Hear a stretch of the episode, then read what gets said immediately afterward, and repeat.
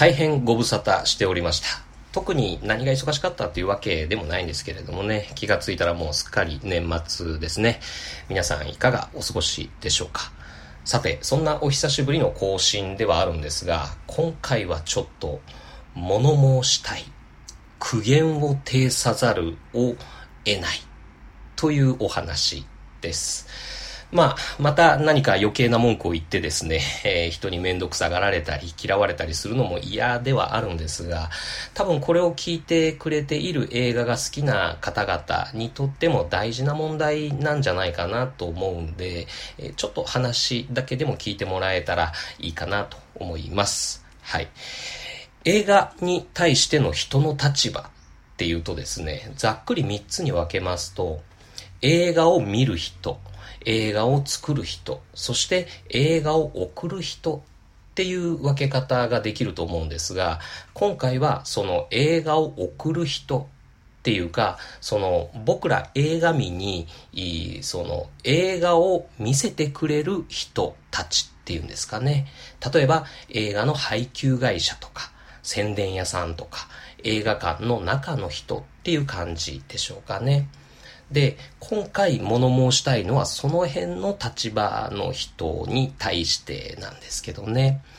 えー、去る11月23日、入江優監督のギャングースという映画が公開の日でした。僕はその日ですね、同日公開のポリスストーリーリボンを見てから夕方ですね、ギャングース見させていただいたんですけれども、まあ面白かったですよ。あの、土傑作、今年のベスト入りっていうほどの熱量ではなかったんですが、なんていうか、今の日本社会について、えー、語られるべき、そして知られるべきトピックスがちゃんと語られて、誠実に語られていたと思いますし、で、それをエンタメっていう切り口でちゃんとした娯楽作品っていう風に観客に届けられていたんじゃないかなっていう風に思います。とは言ってもですね、あの、僕の目で見る限りはどうしてもその入江優不安目線のひいき目になっちゃうところもあるかもしれないんですが、でもですね、今回その入江優の作品を見るのは初めてっていう人と一緒に見たんですが、その一緒に見た人も面白かった。っていうふうに言ってましたしね。なのでまあ良かったんじゃないかなっていうふうに思うんですね。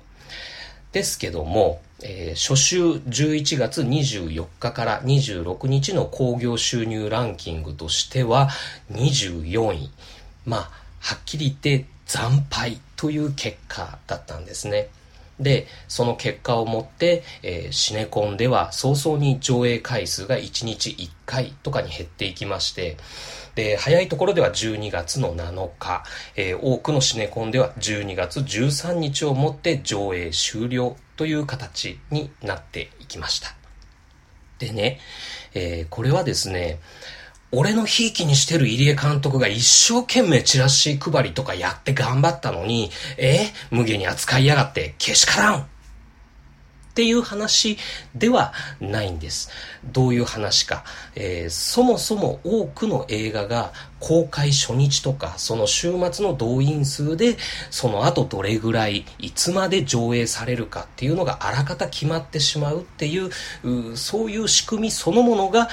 どうなんすかっていうことなんですね。それはもちろんですね、その映画を送る側だって、まあビジネスなんですから、あ理想論だけではやっていけない。大人の事情とか、業界の常識とかっていうのもあるっていうのは、まあこんな僕でも、うすうすでは分かっているんですね。映画産業も厳しい。次から次へとたくさん映画が作られてくる中で、それらをいちいち正しく公平に扱うなんていうことはできない。限られたスクリーン数の中で、売れる映画を優先して上映したいっていうのは当たり前じゃないかっていうね、えー、そういうのがやっぱりあるとは思うんです。でもですね、本当にじゃあ、そういうもんだからしょうがないよねっていうことで、えー、済ませてしまってっていうか、それで流れていってしまって、それは、あ見る側の僕たちとかあ、作る側の人たちだけじゃなくて、映画を送る側の人たちにとっても、本当にそれでいいんですかっていうふうに思うんですね。だって、そういう理屈でしゃあないねっていう話になったらですね、極端な言い方をするとですよ、実際に見て面白かった映画っていうことよりも、見る前のイメージが面白そうな映画の方が優先されて勝つっていうことになるじゃないですか。公開して2日か3日の動員数で決められてしまうっていうことは、もうほぼその作品の評価ではなくて、その作品の前評判で決まるっていうことですよね。その作品がヒットするかしないかっていうのは、映画を作る人の腕によるものではなくて、映画を宣伝する人の腕によるものだっていうことの割合の方が、実はすごい高いんじゃないかっていうことなんです。そのくせ、その作品がヒットしたかこけたかの結果については、映画を宣伝する人の資質が問われるっていうことってほとんどないんじゃないか。映画館で見た映画が例えばつまんなかった時、金返せとか、クソ映画とかっていう風に非難されるのは100%映画を作った人たちに対してであって、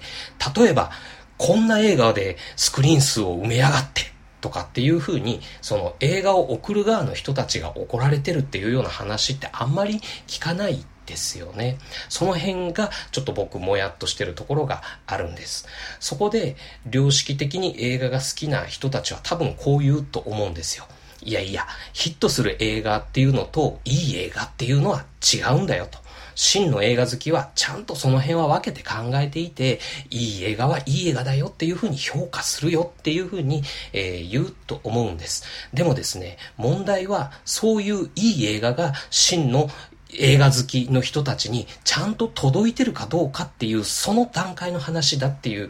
ことなんじゃないかなっていうふうに僕思うんですね。でも確かに今年はですね、カメラを止めるなっていう、そのいい映画が口コミで広がってヒットしたっていう現象がありました。万引き家族もちゃんとヒットしましたし、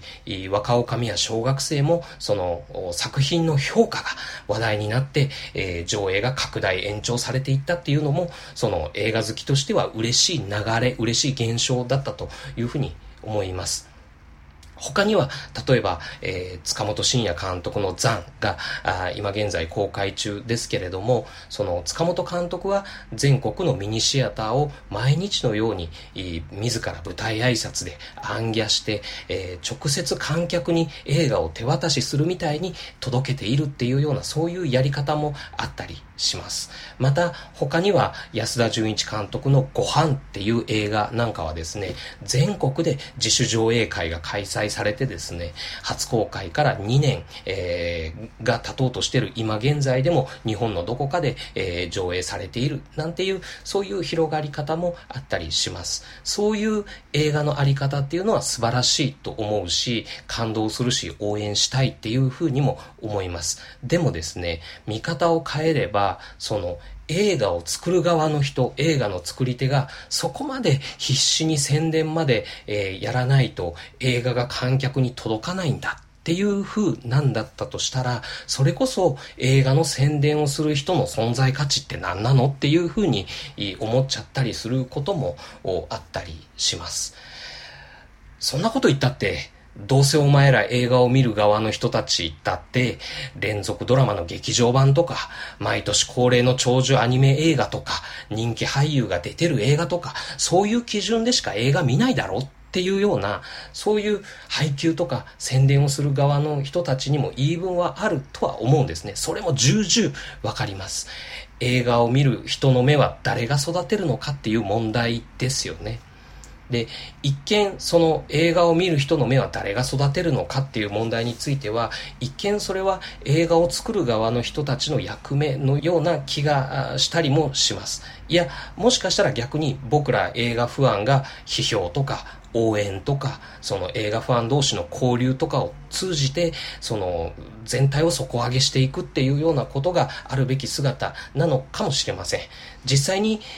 そういうことを楽しみながら、しっかり映画を応援したり、交流したり、批評したりっていうことをやってる映画ファンの人も、映画ブロガーの人なんかも、映画ポッドキャスターの人たちなんかもたくさん、たくさんいます。でも、でもですよ、それらを踏まえても、でも映画を見る人の目は誰が育てるのかっていう問題については、僕個人としては、それをやるのは映画を送る側の人たちの仕事なんじゃないかなっていうふうに僕思うんです。それを仕事としてやることができるのは映画を送る側の人たちだけなんじゃないですかっていうふうに、えー、僕は思ったりしています。あの、映画を作る側の人たちには、僕は個人的には、その、本当に面白い映画を作るっていうことだけに、できれば専念してえー、欲しい。その方が面白い映画がたくさん出てくるっていう仕組みというか、そういうふうになっていくと思います。だからどうか、その映画を送る側の人、映画を僕たちに見せてくれる側の人たちはですね、その中で本当に面白い映画が、面白いと評価される映画が映画館でいっぱいかかるように、映画好きな観客に届くように、その映画をこれから好きになろうかなっていう人たちの目が育っていくような感じの、そういう仕組みとか、そういうムードとか、そういうようなものを目指してほしいなっていうふうに思っています。で、僕ら映画を見る側の人も、ただ口を開けて待ってるっていうお客様気分っていうだけではなくて、やっぱりその、まあもちろんそれでもいいんですけど、その、少しばかり他の人より熱の高い映画不安という自称するような僕らみたいな人たちはしっかりそれを楽しんで、えー、その、意見を発信してフィードバックなり何かのきっかけなりっていう風になっていくといいなっていう風に思っています。はい。えー、そんな話でした。というわけで、えー、今回ご紹介する作品は12月7日の公開開始。えー、牛田的にも牛田の周りの人たちの評価もむっちゃ高かったにもかかわらず、早くもその翌週から上映回数が激減しちゃってるという、うこれもどうなってんのっていう、そんな作品です。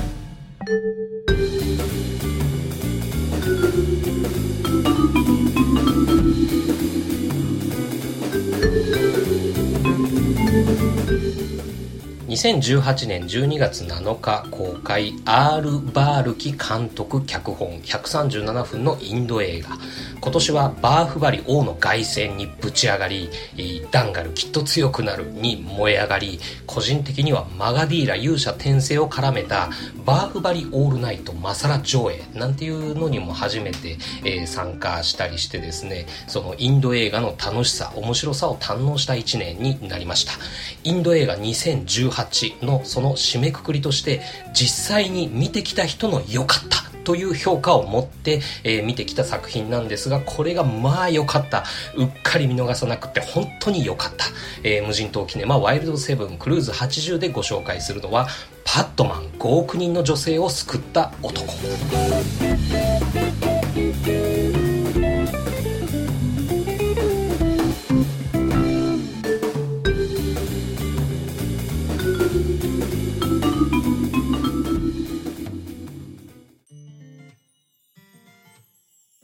オープニングゾーンののっけから、あの、暑苦しい話をしてしまったので、えー、本編では最初にちょっとしょうもないお話からしておきますとですね、あの、これ単なる僕の好みの問題なのかもしれないんですが、インド映画、ヒロインとかで出てくる女性ってめっちゃ綺麗じゃないですか。あの、個人的にはですね、バーフバリの、あの、女戦士アバンティカの人が最高だと思ってるんですけど、なんて言うんですか、あの、別に結婚したいとか、お友達になりたいとか、あの、そういう感じの綺麗じゃなくて、もう、ただただめでていたいっていうか、なんなら 3D プリンターで等身大フィギュアを作って、であの祠とかお堂にこう飾ってその毎日お参りしたいっていうかそういう神々しい感じの美しさですよね。でもちろん本作「パットマン」でもその主人公の奥さん役でえらい綺麗な人が出てきたなっていうふうに思って見てたんですけれどもでも物語の中盤からさらにですねもしかしたらアバンティカ以上の美しさなんじゃないかっていう女優さんソーナム・カプールっていう人なんですけれどもむっちゃ綺麗な人が出てくるんでもうそれだけでも見に行く価値があるんじゃないかなと。思いますね。はい。えー、そんなパットマン5億人の女性を救った男、どんなお話だったかっていうのをざざっと説明してみたいと思います。えー、舞台は2001年頃のインド。結婚したてのほやほやで奥さんを好きすぎる鉄工所勤務の中年男の楽趣味というのが主人公ですね。実在の人物の実話を元にしたお話です。生理中の女は汚れてるっていうことで、えー、その期間中は家の外で、えー、寝泊まりしなきゃいけないしおまけに汚い布を使ってて不衛生。じゃあナプキン使えばいいじゃんっつって、えー、薬局に買いに行ったらドン引きするぐらいバカ高い。そもそもナプキンなんてその綿が布にくるんであるだけのものなんだから自分で作ればいいや。っていうことで、えー、主人公はその失敗とか工夫を重ねて安くてみんなに使ってもらえるナプキンを作っていくっていうお話です。えちなみにパッドマンのパッドっていうのはですね、えー、つまり生理用品のことみたいなんですね。はい。えー、お話全体としましては、あの、実話ベースのお仕事サクセスストーリーという感じでしょうか。あの、インド映画ということもあるんですかね。序盤は歌も踊りもあって、こう、楽しいコメディとして面白く見れますね。奥さんのことが好きすぎて、男なのに、生理用品の開発に奔走しては失敗しちゃう。もう恥ずかしいからやめてって何回奥さんに言われてもくじけない。その失敗ぶりもどんどん大ごとになっていっちゃうっていうドタバタはですね、あの、普通に面白かったです。でもこの主人公のですね生理用品に対するそのよく言えば熱意悪く言えば執着がですね、えー、奥さん目線っていうかその女性目線から見るとちょっといくらなんでも買ってすぎだしなんなら怖くないっていうそのある意味サイコホラーかと思わせるような、えー、バランスで中盤に入っていきますね。でちょっとですね観客としてこう主人公を信じきれなくなるバランスっていうんでしょうか。そりゃあんた奥さん嫌がってるのにそこまでやっちゃ愛想つかされてもしょうがないよ。っていうね。あの、これたまたま僕がそう感じただけなのか、そういう演出がされてたのかっていうのはわからないですけれども、でも見た後になって考えてみるとその辺がその終盤に対して効果を出してたような気がしましたね。というわけで奥さんは実家にもうもうやってらんないっつって実家に帰っちゃってで一緒に住んでた母親とか妹はもうその妹の嫁ぎ先に引っ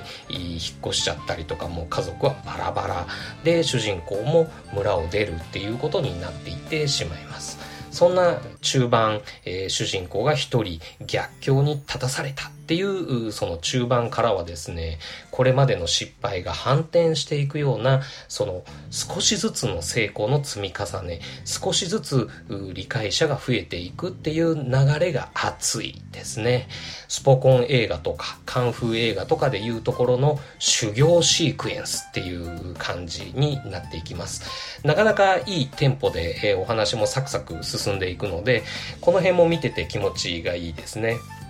そしていよいよ主人公周辺の小さな問題が多くの人を巻き込んで、えー、多くの人の希望を乗せて大きな波になっていくそしてそれがあそのちゃんとしたコンクールビジネスアイデアコンクールみたいなものでこう認められてですね、えー、主人公はその夢を実現するっていう、まあ、そういうお仕事サクセスストーリーとして王道の展開になっていくんですね。で普通だったらそこがゴールかなというふうに思って見てたんです。でそれだったらまああ面白かったは面白かったけど期待させてもらったよりは案外普通だったかなっていうふうに、まあ、そういうふうに思って見てたんですね。でもそこから先があって、えー、それがこの映画の本番っていうかあここを見せるためにこの場面につなげるために映画本編があったのか。っていうふうに思うようなあクライマックスの場面がこの映画には用意されていますあの僕そこで強烈に思い出したのはですねえー、ボヘミアン・ラプソディでしたね。ボヘミアン・ラプソディも、その映画本編としては、まあ、普通に面白くてよくできた音楽電気映画でした。でも、そのクライマックスのライブエイドの場面に至った時、あ、このボヘミアン・ラプソディという映画の本編は、このクライマックスの高揚感のために全て捧げられていたんじゃないかっていうそういう感動の仕方を僕はしたんですけれどもまさにこの「パットマン5億人の女性を救った男」という映画にもそういうクライマックスがありました。もうここでギャン泣きでしたね、えー、ぜひそこを味わってみてほ、えー、しいと思いますで、あともう一つこの映画いいなと思ったところはですね、僕ぜひこの映画をビジネスマン、特にベンチャービジネスをやってる人とか、独立会議をした人、もしくはしようとしてる人にぜひ見てみてほしい。ビジネス映画として結構その理にかなっているというか、一応僕もその独立開業でやってるビジネスマンの端くれとしてですね、うんうん、確かにそうだよねっていうふうに思うところがいくつもありました。あの、パットマン5億人の女性を救った男というタイトルからですね、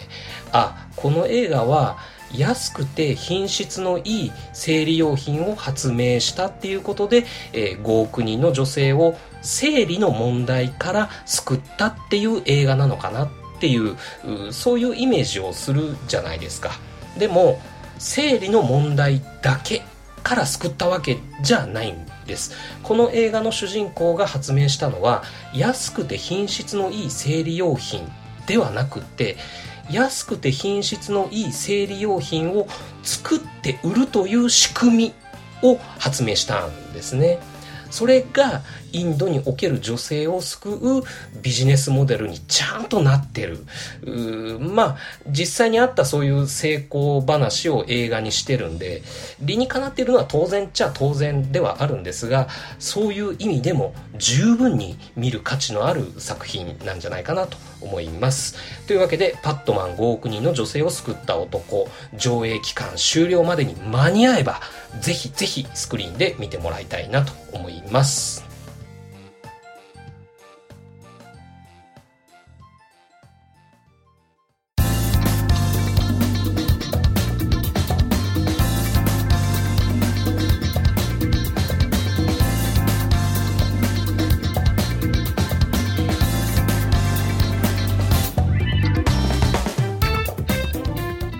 いうわけでエンディングです。